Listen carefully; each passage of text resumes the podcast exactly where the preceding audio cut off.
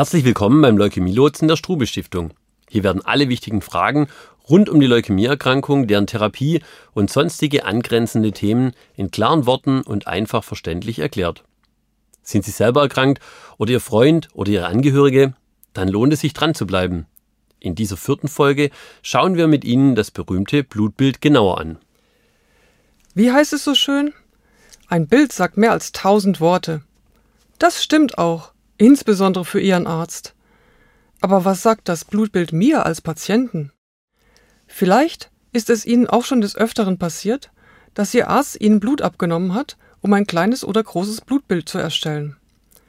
Bei dem Gespräch mit dem Arzt erschien Ihnen zunächst alles ganz klar. Aber kaum, dass Sie wieder draußen standen, machte sich doch einige Verwirrung breit. Welcher Wert war zu niedrig? Hm, weshalb war das kritisch? Und was soll ich jetzt machen? Das Thema Blutbild und Blutwerte wird Sie, wenn Sie in Leukämie erkrankt sind, ziemlich lange begleiten. Denn sowohl für die Diagnose der Leukämie als auch für die Bewertung der Therapieerfolge werden die Blutwerte immer wieder ermittelt und begutachtet. Da lohnt es sich, dass Sie ein ordentliches Grundverständnis in die Arztgespräche mitbringen, sodass Sie insbesondere die Handlungsempfehlungen richtig einordnen und befolgen können. Daher wollen wir hier die Blutwerte einmal ganz langsam und in Ruhe anschauen was wird überhaupt bewertet und warum ist das wichtig? In den vorhergehenden Folgen haben wir bereits über einiges berichtet, das Ihnen für diese Folge durchaus hilfreich sein kann. Die erste Folge hat das Blut und wie es funktioniert betrachtet.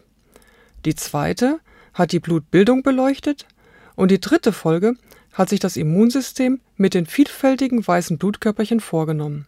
Falls nötig, schauen Sie dort noch einmal rein. Aber nun zum Blutbild. Warum nennt man das überhaupt so? Das, was Sie immer wieder sehen, ist ja wohl eher eine Tabelle. Ja, richtig. Aber früher war es tatsächlich so, dass die Ärzte einen Tropfen Blut unter dem Mikroskop angesehen haben. Dabei haben sie die Anzahl der unterschiedlichen Blutkörperchen und deren Aussehen bewertet. Also wirklich eine bildliche Betrachtung. In besonderen Fällen wird auch heute noch das Aussehen der Blutzellen per Mikroskop beurteilt. Wenden wir uns nun zunächst dem sogenannten kleinen Blutbild zu. Hierfür wird etwas Blut aus einer Vene entnommen und zur Auswertung in ein Analysegerät gegeben. Dabei wird die Anzahl der unterschiedlichen Blutkörperchen in einem bestimmten Volumen gezählt. Die Ärzte sind dann mit dem Blutbild zufrieden, wenn das Mischverhältnis der Blutbestandteile stimmt, also der Anteil an Flüssigkeit ausreichend, aber nicht zu viel ist. Und genau das gleiche auch für die Anzahl der unterschiedlichen Blutkörperchen gilt. Für die roten und die weißen Blutkörperchen sowie die Thrombozyten gibt es jeweils eine untere Grenze, also eine Mindestanzahl von Blutkörperchen, die da sein sollte, und eine obere Grenze, also eine maximale Anzahl, die nicht überschritten werden sollte. Alles, was zwischen diesen beiden Grenzen liegt, gilt als normal und dementsprechend als gesund. Aber was ist überhaupt normal? Um das bestimmen zu können, braucht man eine sogenannte Referenzgruppe, Dafür wurden eine sehr große Anzahl von gesunden Männern und Frauen unterschiedlichen Alters herangezogen und deren Blut analysiert. Dabei kamen Werte heraus, die normal verteilt waren. Mit anderen Worten, eine hohe Anzahl von Menschen hatte ganz ähnliche Werte. Und desto mehr die Werte vom Mittelwert abweichen, desto weniger Leute hatten diese. Etwas anschaulicher ist es, wenn wir das gleiche Vorgehen für die Körpergröße betrachten. Fast 60 Prozent aller in Deutschland lebenden Frauen haben eine Körpergröße zwischen 1,60 und 1,69. Eine Körpergröße zwischen 1,50 und 1,54 haben nur 4 Prozent der Frauen. Und zwischen 1,75 und 1,79 nur 7 Prozent. Über 1,80 Meter sind nur 2 Prozent der Frauen in Deutschland groß. Wieder auf die Blutwerte bezogen, würde man eine solche kleine Gruppe mit ungewöhnlichen Werten nicht mehr zu den Normalwerten zählen. Denn im Gegensatz zu unserer Körpergröße, die nun mal ist, wie sie ist, können unsere Blutwerte über die Zeit hinweg stark schwanken. Eine Person, die sonst im Mittelfeld liegt, könnte im Krankheitsfall in den 2%-Bereich hineinrutschen. Aber auch die Blutwerte können manchmal einfach nur ungewöhnlich sein, ohne dass die Person, der dieses Blut gehört, krank wäre. Ihre Ärzte wissen das. Deswegen werden sie kleine Abweichungen von der Norm im Allgemeinen nicht sonderlich bekümmern. Wenn Ihr Arzt sagt, dass diese oder jene kleine Abweichung okay ist, dann dürfen Sie das gerne einfach glauben. Ärzte wissen aber auch, wann eine kleine Abweichung, insbesondere wenn der Körper noch weitere Symptome zeigt, aufmerksam betrachtet werden sollte. Größere Abweichungen sind aber immer ein Hinweis, dass man der Sache auf den Grund gehen muss. Wie wir gleich sehen werden, sind die Blutwerte bei einer Leukämie zum Zeitpunkt der Diagnose meist schon erheblich außerhalb des Normbereichs. Bei soliden Tumoren, also bösartigen Knoten, die in einem Organ auftreten, ist es manchmal so, dass sich ein heimlicher Blutverlust im Blutbild zeigt. Bei vielen der soliden Tumoren kann man aber keine Veränderungen im Blutbild sehen. Deswegen ist das Blutbild für die Diagnose von soliden Tumoren auch nicht immer aussagekräftig. Zunächst erscheint es etwas widersinnig. Aber auf dem Weg zur Heilung der Krankheit werden die Blutwerte erst nochmal schlechter, vielleicht sogar viel schlechter, bevor sie wieder besser werden. Anhand der schlechter werdenden Werte kann man aber sogar erkennen, dass die Therapie ihre Wirkung zeigt. Warum das so ist, werden wir in der Folge zur Therapie der Leukämien beschreiben. Nun aber endlich zu den konkreten Werten. Fangen wir mal mit den einfachsten an, den Blutblättchen oder auch Thrombozyten genannt, die für die Blutgerinnung zuständig sind. Männer und Frauen haben hier die gleichen Grenzwerte. Der Normalwert geht von der unteren Grenze von ca. 150.000 bis zur oberen Grenze von ca. 370.000 Thrombozyten pro Mikroliter Blut. Wenn zu wenige Thrombozyten im Blut sind, spricht man von einer Thrombozytopenie. Das Wortanhängsel Penie steht immer für den Mangel von etwas. Es ist häufig so, dass ihre Thrombozytenwerte zum Zeitpunkt der Diagnose der Leukämie schon zu niedrig sind, da ihre Produktion im Knochenmark gehindert wird. Im Verlauf der Chemotherapie wird die Anzahl der Thrombozyten meist noch einmal stark sinken. Wenn der Körper zu wenig Thrombozyten hat, dann macht sich das durch die gestörte Blutgerinnung bemerkbar. Man hat zum Beispiel blaue Flecken, ohne dass man sich daran erinnern könnte, wo man sich wohl angestoßen hätte. Das Zahnfleisch blutet sehr leicht oder auch die Nase. Eventuell zeigen sich auch an den Unterschenkeln lauter kleine rote Punkte, als ob man hundertmal gepiekst worden wäre. Diese Punkte werden Petechien genannt. Je nachdem, wie niedrig Ihre Thrombozytenwerte sind, werden Ihnen die Ärzte einige Handlungsempfehlungen geben. Vieles davon ist sehr naheliegend. Da die Blutgerinnung gestört ist, sollte man alles vermeiden, was Blutungen auslöst. Also Vorsicht beim Hantieren mit Messern, bei der Rasur oder beim Sport. Stürze und Unfälle sollte man unbedingt vermeiden. An zweiter Stelle schauen wir uns die Blutwerte zu den roten Blutkörperchen an, den Erythrozyten. Diese sind deswegen etwas komplizierter, weil die Normwerte bei Frauen und Männern deutlich unterschiedlich sind. Wie könnte es auch anders sein? Die Männer haben viel mehr davon. Der Normwert liegt bei den Männern zwischen 4,5 und 5,9 Millionen Erythrozyten pro Mikroliter. Bei den Frauen liegt der Normwert zwischen 4,1 und 5,2 Millionen Erythrozyten pro Mikroliter. Im Rahmen einer Leukämie und deren Therapie werden wir fast immer mit zu wenigen roten Blutkörperchen konfrontiert. Denn die defekte Blutbildung, die auch die Ursache der Leukämie ist, zieht eine verminderte Produktion von Erythrozyten nach sich. Aber auch im Rahmen der Chemotherapie wird die Produktion von roten Blutkörperchen zeitweise gestört wir sprechen dann von einer Anämie. Da die Erythrozyten für den Sauerstofftransport zuständig sind, spüren wir deren Mangel sehr schnell. Wir fühlen uns erschöpft, sind bei der kleinsten Anstrengung außer Atem und unser Herz muss schneller schlagen, weil die wenigen roten Blutkörperchen wie verrückt im Kreis rennen müssen, um den Sauerstoff zu seinem Ziel zu bringen. Neben der Anzahl der Erythrozyten wird auch häufig der Hämoglobinwert, auch HB genannt, ermittelt. Das Hämoglobin ist ein Protein, das den Sauerstoff bindet. Man kann sich das so vorstellen. Der Erythrozyt ist wie ein LKW. Nun kann man dort nicht einfach den Sauerstoff draufladen, sondern muss diesen erst in Flaschen füllen und dann die Flaschen auf den LKW laden. Wenn es zu wenige Flaschen gibt, hilft es überhaupt nicht, wenn es auch noch so viele LKWs gibt. Genauso ist es mit den roten Blutkörperchen und dem Hämoglobin. Der Hämoglobinwert liegt bei Männern normalerweise zwischen 13 und 17 Gramm pro Deziliter und bei Frauen zwischen 12 und 16 Gramm pro Deziliter. Es fühlt sich für uns gleich an, ob die Anzahl der Erythrozyten zu niedrig ist oder ob der Hämoglobinwert zu niedrig ist. Da die Ursache aber eventuell unterschiedlich ist, müssen beide Werte ermittelt werden. Eisenmangel führt oftmals zu einem niedrigen Hämoglobinwert. Als letztes schauen wir uns die weißen Blutkörperchen an.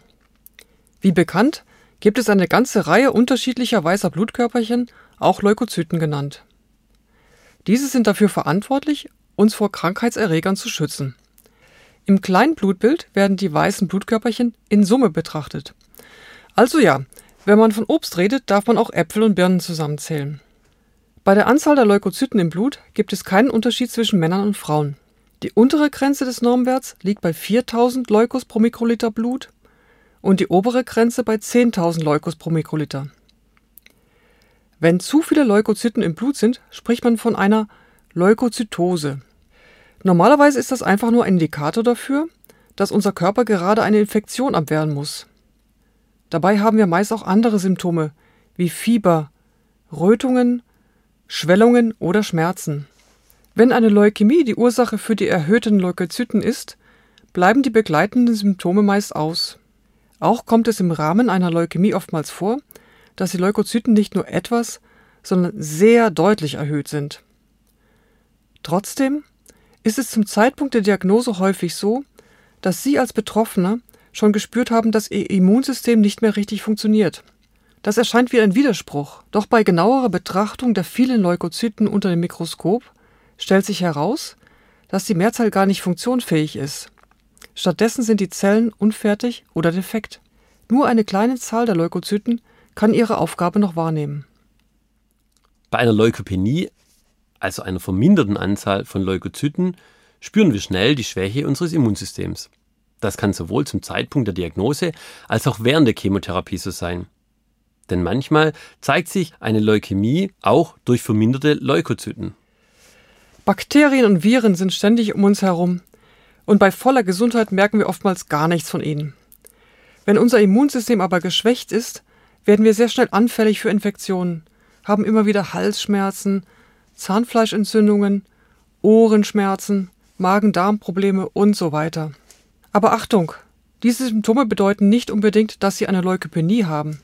Fragen Sie am besten Ihren Arzt, was die Ursachen Ihrer Beschwerden sein könnten. Im Rahmen einer Chemotherapie kann es zu einer sehr ausgeprägten Verminderung der Leukozyten kommen. Das Thema Leukopenie wird Sie also während der Therapie und auch noch eine gewisse Zeit danach begleiten und beschäftigen. Ihre Ärzte werden Ihnen daher raten, in dieser Zeit vorsichtig zu sein und Infektionsherden aus dem Weg zu gehen. Dabei geht es teilweise um offensichtliche vorbeugende Maßnahmen, wie den Kontakt zu Menschen zu vermeiden, die selbst an einer Infektionskrankheit leiden, beziehungsweise in Zeiten der Erkältung und Grippe insgesamt vorsichtig im öffentlichen Raum zu sein. Wenn die Leukopenie aber sehr ausgeprägt ist, müssen die Vorsichtsmaßnahmen weit umfassender sein. Fragen Sie hier konkret Ihren Arzt, an welche Regeln Sie sich über welchen Zeitraum halten sollen. Je nachdem, wie ausgeprägt der Mangel an funktionsfähigen Leukozyten bei Ihnen ist, kann es sogar notwendig sein, dass Sie einige Zeit im Krankenhaus in einem Einzelzimmer verbringen, um Ansteckungen vorzubeugen. Damit Ihr Arzt genauere Informationen über die Zusammensetzung der weißen Blutzellen erhalten kann, wird ein Differentialblutbild erstellt. Hierbei werden die Anteile der verschiedenen Zelltypen, nämlich der Lymphozyten, der Granulozyten und der Monozyten, separat bestimmt. Das sogenannte große Blutbild setzt sich einfach nur aus dem kleinen Blutbild und dem Differentialblutbild zusammen Während wir ca. 5 Millionen rote Blutkörperchen pro Mikroliter Blut haben, ist die Anzahl der einzelnen Typen von weißen Blutkörperchen niedrig bis extrem niedrig. Zum Beispiel haben wir nur zwischen 10 bis 50 basophile Granulozyten pro Mikroliter Blut. Fangen wir mit der Familie der Granulozyten an. Diese werden in neutrophile, basophile und eosinophile Granulozyten unterteilt. Ihre Aufgabe ist vor allem die Bekämpfung von Bakterien, Parasiten und Pilzen, wobei dies eine angeborene, also unspezifische Immunantwort ist. Die Lebensdauer der Granulozyten ist ziemlich kurz. Die Basophilen haben eine Lebensdauer von ca. 7 Tagen und die Neutrophilen von ca. 4 Tagen. Daher ist die Familie der Granulozyten stark von einer Chemotherapie betroffen. Ihre Zahlen sinken rasant, wenn sowohl die ausgereiften Granulozyten ihr natürliches Lebensende erreicht haben, aber auch die Lager im Knochenmark nichts mehr hergeben. Vor diesem Hintergrund ist es so wichtig, die Anzahl der Granulozyten während der Therapie im Auge zu behalten. Je nach Intensität der Chemotherapie sind die Zellen zeitweise über mehrere Tage nicht messbar. Die wichtigste Aufgabe der neutrophilen Granulozyten ist es, Mikroorganismen wie Bakterien zu identifizieren und zu fressen. Der Anteil der Neutrophilen an der Gesamtheit der Leukozyten beträgt normalerweise zwischen 42 und 77 Prozent. Die eosinophilen Granulozyten übernehmen eine ganz wichtige Rolle bei der Bekämpfung von Parasiten. Da diese Parasiten meist größer sind als das Granulozyt selbst, schüttet das Granulozyt den hochgiftigen Inhalt seiner Granula, die wie kleine Bläschen sind, auf den Parasiten, um ihn zu töten. Der Anteil der Eosinophilen liegt normalerweise zwischen 0,5% und 5,5%. Die basophilen Granulozyten können ins Gewebe einwandern und bekämpfen Parasiten und Pilze. Ihr Normalwert liegt zwischen 0 und 1,8% der Gesamtzahl der Leukozyten. Neben der Familie der Granulozyten haben wir noch die Monozyten und die Lymphozyten. Die Monozyten sind die Vorläuferzellen der Makrophagen. Diese Riesenfresszellen erkennen eingedrungene Erreger und fressen sie auf. Außerdem aktivieren sie noch weitere Immunzellen. Ihr Anteil an den Leukozyten liegt normalerweise zwischen 4 und 12 Prozent. Die Lymphozyten, die zum erworbenen Immunsystem gehören und die wir auch als B- oder T-Zellen kennen, machen einen Anteil von 20 bis 44 Prozent an den Leukozyten aus ob die Therapie gut anschlägt, kann Ihr Arzt aus der relativen Zusammensetzung der weißen Blutkörperchen erkennen. Ob auch alle Familienmitglieder der weißen Blutkörperchen im gewünschten Maß nach der Chemotherapie oder nach der Stammzelltransplantation zurückkommen. Deswegen ist es so wichtig, all die einzelnen Typen der weißen Blutkörperchen zu betrachten. Für unsere körperliche Erholung ist es sehr wichtig, dass wir den Mangel an Leukozyten wieder überwinden und zu einem normalen Bestand zurückkehren. Mit dieser Übersicht zum Thema Blutbild sind Sie nun hoffentlich gut vorbereitet für das nächste Arztgespräch. Fragen Sie nach, wenn Ihnen Dinge unklar sind und klären Sie mit Ihrem Arzt vor allem ab, welche Handlungsempfehlungen Sie angesichts Ihres jeweiligen Blutbilds für die kommende Zeit beachten sollten. Damit ist diese Folge nun zu Ende. Aber bleiben Sie dran, da wir jetzt die wichtigsten vorbereitenden Themen wie Blut, Blutbildung, Immunsystem und nun auch das Blutbild besprochen haben, können wir uns schließlich den Themen Krebs und Leukämie sowie deren Therapien widmen.